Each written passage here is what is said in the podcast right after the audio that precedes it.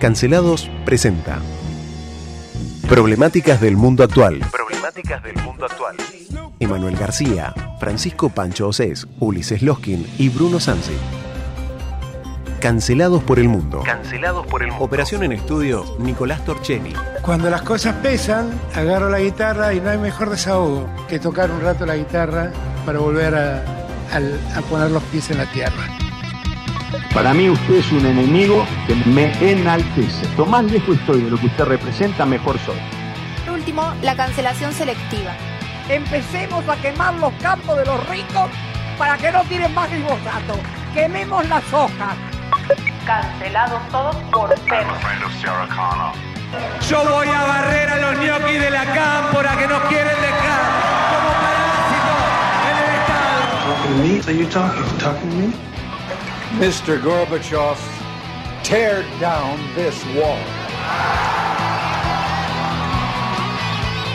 I'll be back.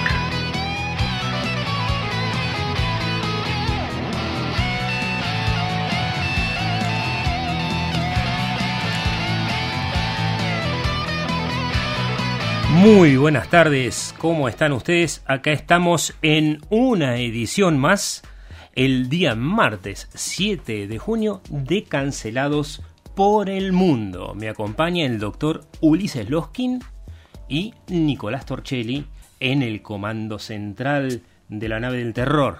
Así que, ¿cómo está usted, doctor? Acá estamos, Bruno. Buenas tardes a vos, buenas tardes, Nico, buenas tardes a toda la audiencia, a todos los que nos escuchan, la gente del interior, que a esta altura debe estar todavía trajinando con el trabajo duro del campo, con los días frescos, aprovechando. Está. Hoy está fresquito, sí, sí, sí. Hoy está fresquito, pero bien, lindo. Eh, conmemorando el Día del Periodista, ¿de eso vamos a hablar o no? Vamos a hablar de eso, vamos a dar algunas noticias que tienen que ver con periodistas, vamos a hacer un leve update, como dicen en la madre patria, este, sobre mm, las noticias del día, pero como hoy, recordamos a la gente, es un día de trabajo más que nada editorial, de pensar la realidad, de reflexionar sobre las cosas que pasan en el mundo y cómo nos afectan, vamos a ir un poquito más lento, vamos a analizar algunas noticias en más detalle y obviamente vamos a tener la subjetividad de nuestras opiniones. Igual siempre aclaro que estamos tratando de ser siempre, y tratamos de serlo, objetivos y eh, de ver las noticias desde diferentes ángulos. A veces encontramos cosas que no nos gustan, a veces encontramos cosas que nos dan la razón. Así que comenzamos, doctor Loskin, Sí. si le parece. ¿Cómo que no? Esto es algo que ya veníamos eh, adelantando por ahí. eh, que está bueno cuando pasan estas cosas para nosotros que analizamos las noticias, no para quienes las sufren. No es la noticia alegre que vos pedís siempre. No es la noticia alegre que, Pero pero de es que algo está. de que de lo que habíamos hablado y que va a ir sucediendo. No es algo bueno ni para la humanidad ni para el mundo. De hecho, terrible. De hecho es terrible, sí, pero bueno, es que la guerra en Ucrania agrava la crisis económica en Túnez. Por supuesto dijimos esto, que los africanos la iban a pasar... eh, Que eran los primeros. Exactamente, los que más iban a sufrir. Eh, y se ha llegado en Túnez a eh, una especie de abastecimiento, un máximo de 2 kilos de arroz por persona. O sea, falta comida, el precio del pan aumentó. Recordemos que los países más pobres viven del trigo, del arroz, de las hojas si tienen la oportunidad, porque eso significa proteínas, no todos lo tienen, ¿sí? Y del maíz. Esas son las tres bases de los alimentos en los países pobres, digamos. Y en el caso de Túnez, es un país que eh, fue prácticamente uno de los primeros que se reveló allá por el año 2011 en lo que se llamó la primavera árabe. Es un país bastante occidentalizado dentro de todo en lo que es el norte de África, ¿no? De ahí vino, eh, ahí venía Aníbal, Aníbal y los elefantes, Aníbal Barca, Asdrúbal Barca, que hicieron la marcha sobre Roma con elefantes allá en la época del Imperio Romano, para que la gente se ubique dónde queda Túnez. Así que contame, Ulises. Eh, tienen un problema energético. Esto es toda una, es una cadena, no es como un efecto dominó. La Sí. guerra trae eh, aparejado eh, un aumento en los precios de los commodities, o sea, los productos básicos, de los alimentos, del trigo, del combustible, el barril de petróleo que allá cuando Túnez empezaba a levantar en el 2011 rondaba los 60 dólares, hoy están los 114, 115. Eh, esto genera que la energía, la producción de energía sea mucho más cara, mucho más compleja y que las economías muchas veces no lleguen a resistirlo, sobre todo economías pobres o en crecimiento o en desarrollo, como se les viene planteando a estos países. Eh, Túnez importaba el 50% del trigo que consumía, muchísimo, de Ucrania y de Rusia que ahora están negociando Ucrania y Rusia. Eh, paréntesis, ¿no? Están negociando con la intervención de quién, que lo hablamos el otro día, de Turquía. Turquía está haciendo de árbitro para que los rusos dejen salir los barcos cargados de trigo desde el puerto de Odessa. Sí, ya se replegaron 100 kilómetros los rusos. Ellos dicen que por razones humanitarias, los ucranianos dicen porque los misiles ucranianos alcanzan a los barcos. Pero la cuestión es que están a 100 kilómetros y empezaron a dejar pasar el flujo de commodities, que así se le llama a estas materias primas, ¿no? Eso con la salvedad de que la denuncia ucraniana es que están robando el acero y el hierro de Azovstal. Los rusos ya se robaron 160 millones de dólares de la producción ucraniana. Esa es la denuncia actual. Mientras por un lado se abren los puertos, por el otro surge la ilegalidad y el contrabando en tiempos de guerra. Sí, sí, sí.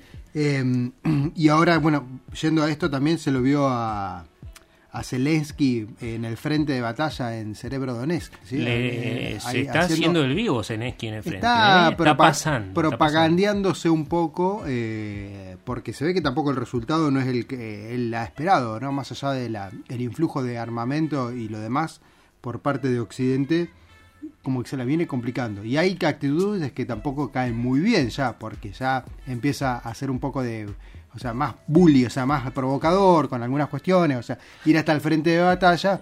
es la para, segunda vez que lo hace Zelensky. ¿eh? Si bien se dice que es para ir a levantar la moral, a levantar la moral de las tropas, es una actitud eh, complicada, desafiante, desafiante, desafiante, que no sé si es la más la más acertada. Veremos cómo evoluciona esto en Túnez y con respecto a la crisis alimentaria que se avecina. Y el tema de la problemática de cómo terminar la guerra, si querés la tratamos el jueves, le contamos a nuestra audiencia que esta semana Emma García se la tomó para estudiar porque la verdad que hicieron un trabajo maravilloso en mi ausencia. Felicitaciones a todos, a Emma, a Pamela, a Lorena, a Sergio, a Ana Paula, a todos absolutamente.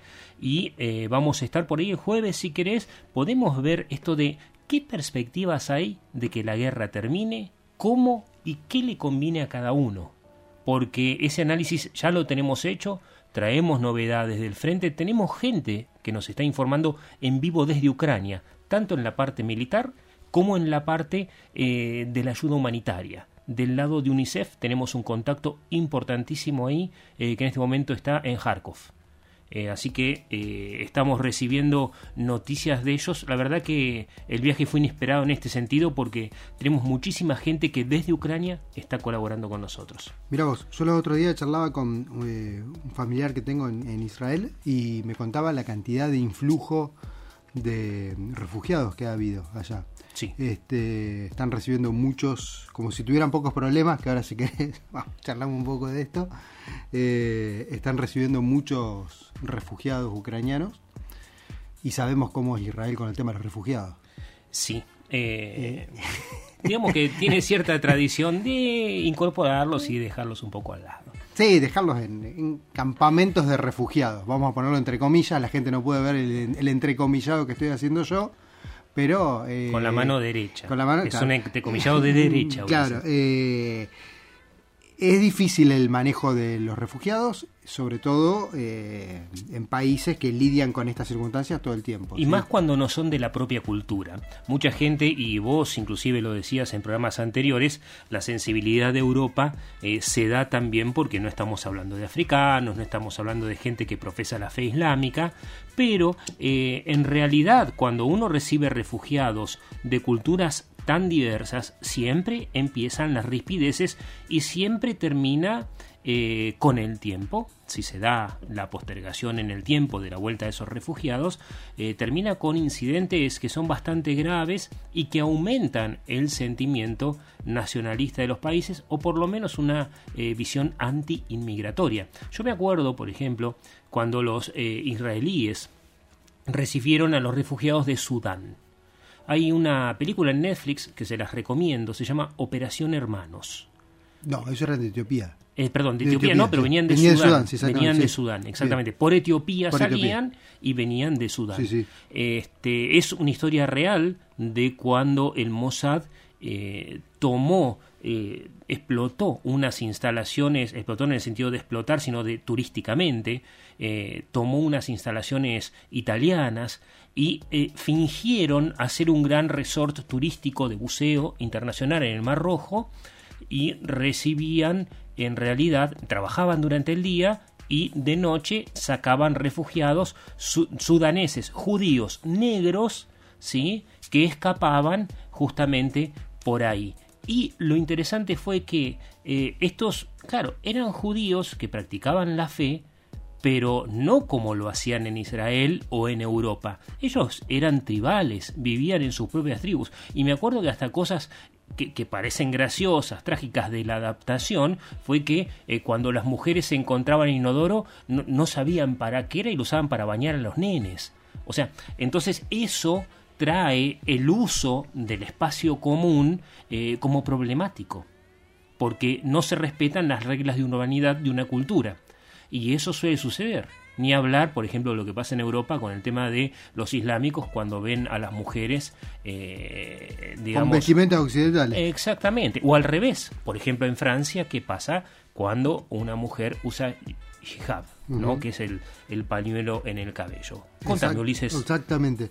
Bueno, justamente hablando de Medio Oriente, de Israel, el gobierno de Israel se tambalea tras perder una votación clave sobre los asentamientos. Mira, justo algunas cosas que estábamos charlando. La coalición de Bennett fracasa en el intento de prorrogar la norma que ampara un sistema de apartheid legal en Cisjordania. Eh, un año después de su formación, el gobierno de amplia coalición de Israel habían hecho una coalición entre eh, dos opositores, ¿bien?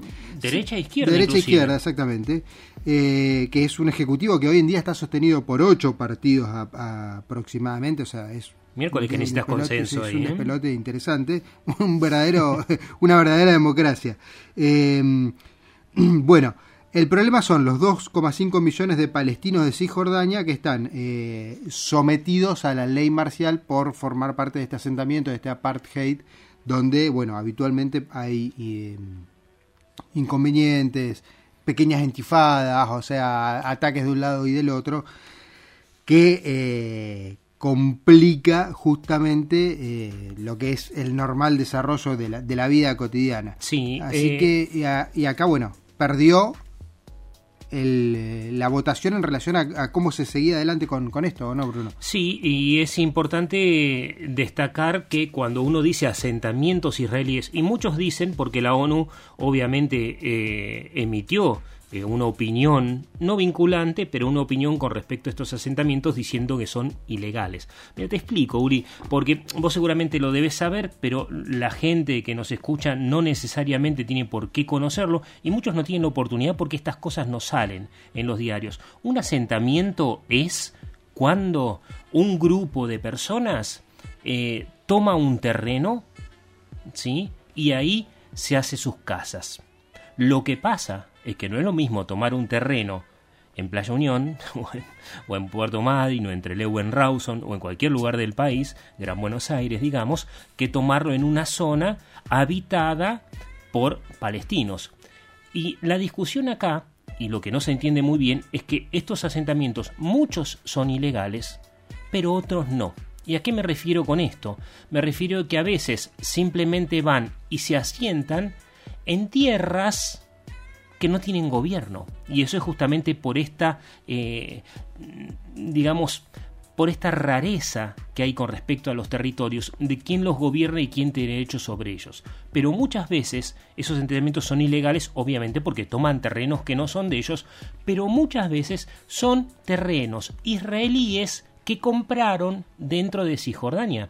Y eso la gente no lo sabe, pero vos asentarte en un terreno que igual es tuyo, aunque esté en otro, llamémoslo, país. Es un problema, porque como vos decís, te van a atacar. Entonces cada asentamiento se convierte en una fortaleza le ponen muros de cuatro metros, le ponen sistemas electrónicos, no te podés acercar, tienen defensa, el gobierno israelí les da la luz, les da el agua, esto es muy discutible, es justamente uno de los problemas que se enfrenta ahora Naftali Bennett, ¿no? Entonces, eh, esto es para tratarlo casi aparte, te diría, pero las cosas no son como se dicen. Eh, y es muy interesante que alguna gente que acá está a favor de los asentamientos ilegales está en contra de los asentamientos ilegales en Israel. ¿no? Exactamente, ¿no? es una, una contradicción en sí misma. Pero bueno, mira, si querés nos venimos más para acá. Yo te digo, por ejemplo, Dale. Tabatinga. Tabatinga, sí, algo conozco. Algo- ¿Dónde queda eso, Bruno? Queda en el Amazonas, eh, en el Amazonas brasilero, pero cerca de... eh, hay, el Amazonas brasilero es gigante y tiene fronteras interna dentro de Perú, Ecuador y Bolivia. A mí me tocó estar en la frontera boliviana y en la peruana. Y es una zona muy interesante porque se calcula que hay eh, más de 80 tribus indígenas No contactadas. nunca tuvieron contacto con el hombre. No contactadas, como vos decís, y eso es un problema, es una solución, es un problema económico, es un problema antropológico. eh, se discute si deben o no estar eh, sujetos a las reglas del Estado brasilero, pero el Estado tampoco llena, llega, es una zona controlada básicamente por narcotraficantes y mineros ilegales y cuando vos vas ahí es una zona, lo que te mata es la humedad, ¿viste que está el dicho? Sí, sí. Lo que mata es la humedad y podés llegar a encontrarte, la diferencia entre el invierno y el verano es que llueve, nada más. En invierno llueve, en verano no.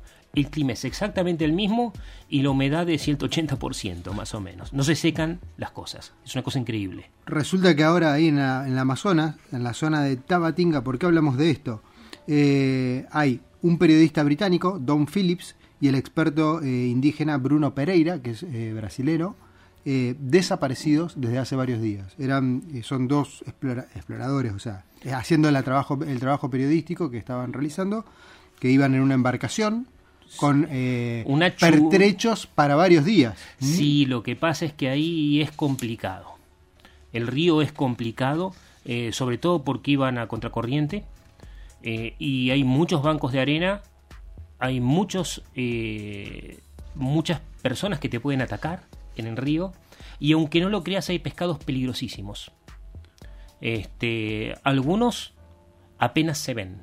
Hay pescadores ilegales también, hay mineros ilegales, Sí. pescadores Y ilegales, taladores. taladores ilegales Taladores y ilegales. narcotraficantes. Sí, E junto. indígenas no contactados.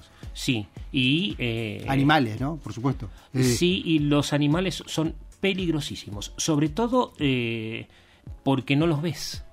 O sea, si vos te, te podés meter al río, pega- por ejemplo, si yo te digo, te metes al río, te pegas un baño, eh, salís y al mes te morís. ¿Qué, pasa? Bueno, por ejemplo, hay un pescadito eh, muy chiquitito que se te mete por los orificios mínimos del cuerpo y tiene como espinas, cuando está dentro del organismo, se hincha, te clava las espinas en los órganos y te empieza a comer. Y entonces de a poquito tenés un sangrado que no te das cuenta, terminas con anemia y solamente se saca con una operación. Mirá vos. Bueno, ¿qué hacían estos dos, eh, estos muchachos allá eh, paseando por la selva? Buscando pescadito. Estaban buscando pescadito, no. Eh, el señor este Bruno Pereira, o sea, es un indigenista de brasilero de mucho renombre, y estaban realizando un- una tarea periodística y de relevo de las tribus que justamente están ahí no contactadas, y aparentemente, según se sabría por las, las comunicaciones, la investigación se viene realizando, habían recibido amenazas Sí. varios días antes. No está claro de quién, si de algún grupo narcotraficante o algún grupo minero o algo por el estilo, pero Es que aparentemente conviven, ¿eh? ahora Conviven. están desaparecidos y la Marina brasilera emprendió una misión de búsqueda y rescate para ver qué sucede. Vos sabés que yo leía esta zona de la, de la Amazonia, o sea, que se comparte tanto con Colombia, con Perú y con Brasil y Ecuador. eh, el tema de la minería, hace poco hubo un derrumbe en una, mine, en una mina ilegal también en, en Colombia, con 14 o 15 mineros muertos, desaparecidos, que no, no, no aparecieron en ningún lado. Eh, esta zona o sea, es increíble la, el- la falta de, de reglas, de normas, o sea, que hay y cómo el Estado no llega a esos lugares. ¿no? Oro y esmeralda, Colombia sobre todo. Sí, sí, sí. Es- Oro y esmeraldas. Eh, pero bueno, veremos qué pasa con esto. Interesante charlarlo hoy en día, justamente en el Día del Periodista, por este señor, este señor británico. Sí, porque Don está Phillips. desaparecido en acción, literalmente. Estaba trabajando. Es un conflicto diplomático, tiene que intervenir la, la embajada de Inglaterra, o sea, no, no es eh, cualquier cosa, ¿no? Es un ciudadano que no se sabe dónde está. Así Bueno. es. Y de periodistas también tenemos, no sé si de periodistas, pero sí de escritores. Y tiene que ver con Rusia, justamente hoy día el periodista. Vamos a hablar un ratito de Mariano Moreno, pero le damos una noticia más antes de eso. Rusia declara en busca, eh, en búsqueda y captura a Dmitry Gluhovsky, autor de la novela Metro 2033 y crítico con la guerra en Ucrania. Las autoridades rusas han declarado en búsqueda y captura al autor de la popular novela de ciencia ficción Metro 2033, Dmitry Gluhovsky, según la base de datos del Ministerio del Interior. Lo han declarado prófugo. Sí, lo declararon prófugo por pensar distinto. Acordate que hay una ley que la sacaron cuando nosotros estábamos hablando, o la relucieron, digamos, porque ya existía, pero se aplica solamente en momentos de alto autoritarismo, que es si vos no eh, reproducís la versión oficial del gobierno ruso sobre la guerra, hasta 15 años de cárcel te corresponden. Y Glujovsky o Gluyovsky, como también se dice, es un autor crítico. ¿Y sabes qué escribió Gluyovsky? ¿Qué escribió? Metro 2033. Metro 2033 es una novela que empezó a escribirla en la secundaria, hizo, estudió relaciones internacionales y terminó de escribirla en la universidad. Nadie se la quería publicar al, al pobre Dimitri y la empezó a subir en las redes. Entonces resulta que Dimitri eh, obtuvo colaboración de la gente, inclusive colaboración HTML, gente que decía, no, miré, escribí así, este capítulo me gustó, volví a escribir, lo que sé yo, y terminó escribiendo una novela que sucede en el metro de Moscú. Es una novela distópica y ese es el gran peligro, porque eh, vos imaginate, eh, 2013 se está, empieza la, la última guerra atómica, es lo que dice él, eh, y esto pasa en el 2033, 20 años después, cuando el personaje ya tiene 20 años. Y cada estación de subte, los metros de Moscú eh, llegan hasta 80 metros debajo de la Tierra. Eh, es una cosa interesante porque también fueron construidos como refugios antiaéreos. ¿no? Entonces, el metro de Moscú, cada estación es como un país. Y hay como un grupo de países que tienen las cuatro estaciones principales y eh, son los que mandan. Y hay gente que domina el cerebro de los humanos, que ha mutado, hay gente que simplemente mata, otros que van para arriba a buscar comidas y armas para reabastecerse con la radiación y todo. Y tan famoso se hizo al final que no solamente se la publicaron, sino que hicieron un jueguito, hicieron varios jueguitos de computadora y se hizo millonario Dimitri. Como a Putin no le gusta que una persona tan famosa opine en contra, a por él.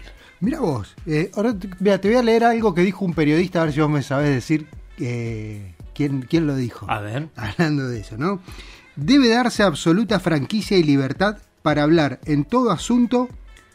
Vamos a vuelta. Para hablar en todo asunto que no se oponga en modo alguno a las verdades santas de nuestra augusta religión y a las determinaciones del gobierno. Y ese es fácil para mí. ¿Sí? Ese es Mariano Moreno. Mariano, ¿no, era el, no, no estaba el día del periodista por este gran periodista argentino? Exactamente. Pero entonces, ¿la libertad de prensa dónde quedó? ¿A, ¿a qué te referís? A ver, porque ¿A acá está diciendo que No, se, pero ojo, que él se puede hablar, que se no puede oponga, hablar de cualquier cosa salvo para salvo que se opongan al gobierno o a la religión. Pero el gobierno dice la revolución, en realidad Ah, se refirió a ah. la revolución de mayo, ¿eh? Bueno, entonces no todo es lo que parece, ¿o no? no. no. ¿Cómo es la historia de Mariano Moreno? Y Mariano Moreno tiene una historia súper interesante porque eh, cuando se da la revolución de mayo era una persona bastante radicalizada, o sea, realmente él participa en su momento en que fue la, lo que se llamó la sonada de Álzaga. Vos imaginate virrey, ¿no? Invasiones inglesas, después virrey y un montón... Napoleón entrando en España, obviamente, la típica que conocemos, y de pronto Álzaga, inclusive de origen español, criollo español, se levanta contra el virrey pidiendo un cambio eh, de gobierno porque el rey estaría representando a Napoleón Bonaparte. Entonces, eso se llamó la Sunada de Álzaga. Eh, Moreno acompañó, el hermano de él también, eran 14 hermanos, el hermano de él acompañó y lo termina reprimiendo y fusilando Saavedra, en este caso a, al eh, no, a Liniers después, pero originalmente al que hizo el levantamiento.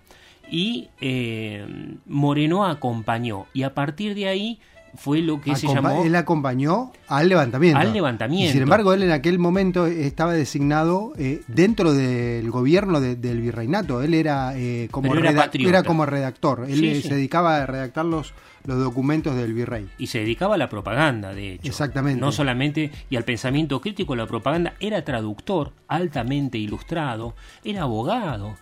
También. tradujo a Rousseau. Nada más ni nada menos. Imagínate en aquella época, Rousseau era revolucionario solamente por nombrarlo. Y él es el que trae, el que más está imbuido de toda la gente de la Revolución de Mayo y después eh, de la Independencia, porque él muere ahí nomás de la Revolución, al año lo matan. Eh, eh, él trae las ideas nuevas, inclusive era anticarlotista. ¿Sabes lo que es eso? A ver. Porque en aquella época, cuando fue la Revolución de Mayo, muchos decían, como Belgrano, por ejemplo, ¿y ahora quién ponemos de gobernador? Belgrano decía, traigan a un inca, porque nosotros venimos del imperio peruano. Entonces, lo ideal sería que un inca algún Tupacito o algún Atahualpacito este, se haga cargo del gobierno, muchos decían, no, no, no, no, vas a traer un pibe de estos. Entonces otros decían, de hecho lo mandaron a, a Belgrano a negociar porque estaba acá en Brasil que era parte del imperio brasilero, Carlota Joaquina. Carlota Joaquina era hermana de Fernando VII, ¿sí? Y entonces surgió el carlotismo. Decían, bueno, si Napoleón invadió a Fernando VII, entonces que su hermana sería la que le corresponda gobernar acá. Y él era anticarlotista. Mira vos, interesante la historia de Moreno. Está bueno repasarlo y saber un poco cómo viene la historia y no simplemente quedarse en, la conmemoración del Día del Periodista. Es decir, bueno, hizo lo suyo, eh, siempre intentando analizar los hechos históricos sin entrar en, el anacronismo, o sea, qué es lo que sucedía en aquel momento. Eh, se entendía que en aquel momento eh, iglesia y Estado no estaban del todo separados, así que es entendible quizás su pensamiento o su postura, y estuvo nueve meses nomás en el gobierno. Nueve meses y murió en un barco camino a Inglaterra y fue eh, sepultado, tirado al mar, este, envuelto en la bandera del Inglaterra. Algunos hasta lo acusaban de que era un espía inglés. Sí, porque los, acordemos que los ingleses querían nuestra independencia también. ¿No? Porque les convenía. Les convenía a ellos, exactamente. Ahora mira, queda un minuto. No vamos a desarrollar esta noticia, pero te voy a hacer. Vos me preguntaste recién por alguien que dijo algo. Ahora te voy a preguntar a vos si sabés quién dijo lo siguiente. A ver, a ver. Dice: Nuestro país, ¿sí?